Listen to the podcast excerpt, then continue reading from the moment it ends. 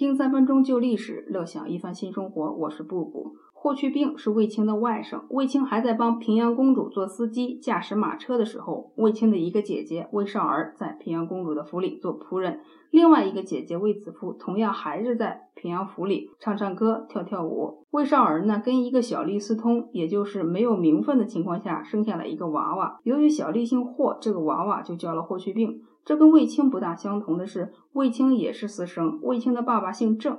对卫青没有什么情谊，甚至还有一点歹意。卫青呢，就随了母亲的姓氏，姓卫。卫青当上了将军，霍去病呢，也被汉武帝刘彻相中。十七岁，第一次出征打仗，就打了胜仗。跟舅舅卫青不大相同的是，卫青比较冷静谨慎，而霍去病呢，果敢机动，用兵灵活。他特别擅长于长途奔袭，打匈奴的时候打得神出鬼没，出神入化。自霍去病一出场呢，卫青的将军之路就再无惊喜，也再无激动人心的封赏。谁还能去跟一个十七岁就能封侯的少年争功劳呢？这个少年的侯爵的封号呢，叫冠军侯，可以见得武帝对这个少年无限的期待。这个少年有着无数拿得出手的战役功劳。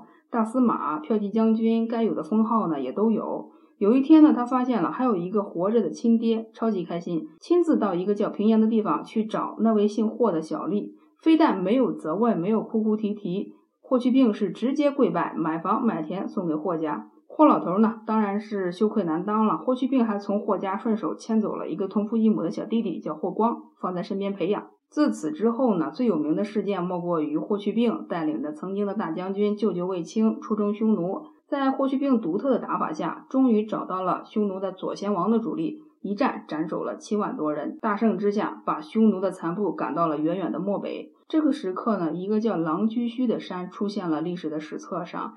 霍去病在这个狼居胥的山头上捏了一些泥巴，大概就是祭拜的一些法器吧，分别朝天、朝山、朝天子的方向跪了跪，拜了拜，意思就是说这座山呢朝南就是我们汉家的了，这就是后人说的封狼居胥。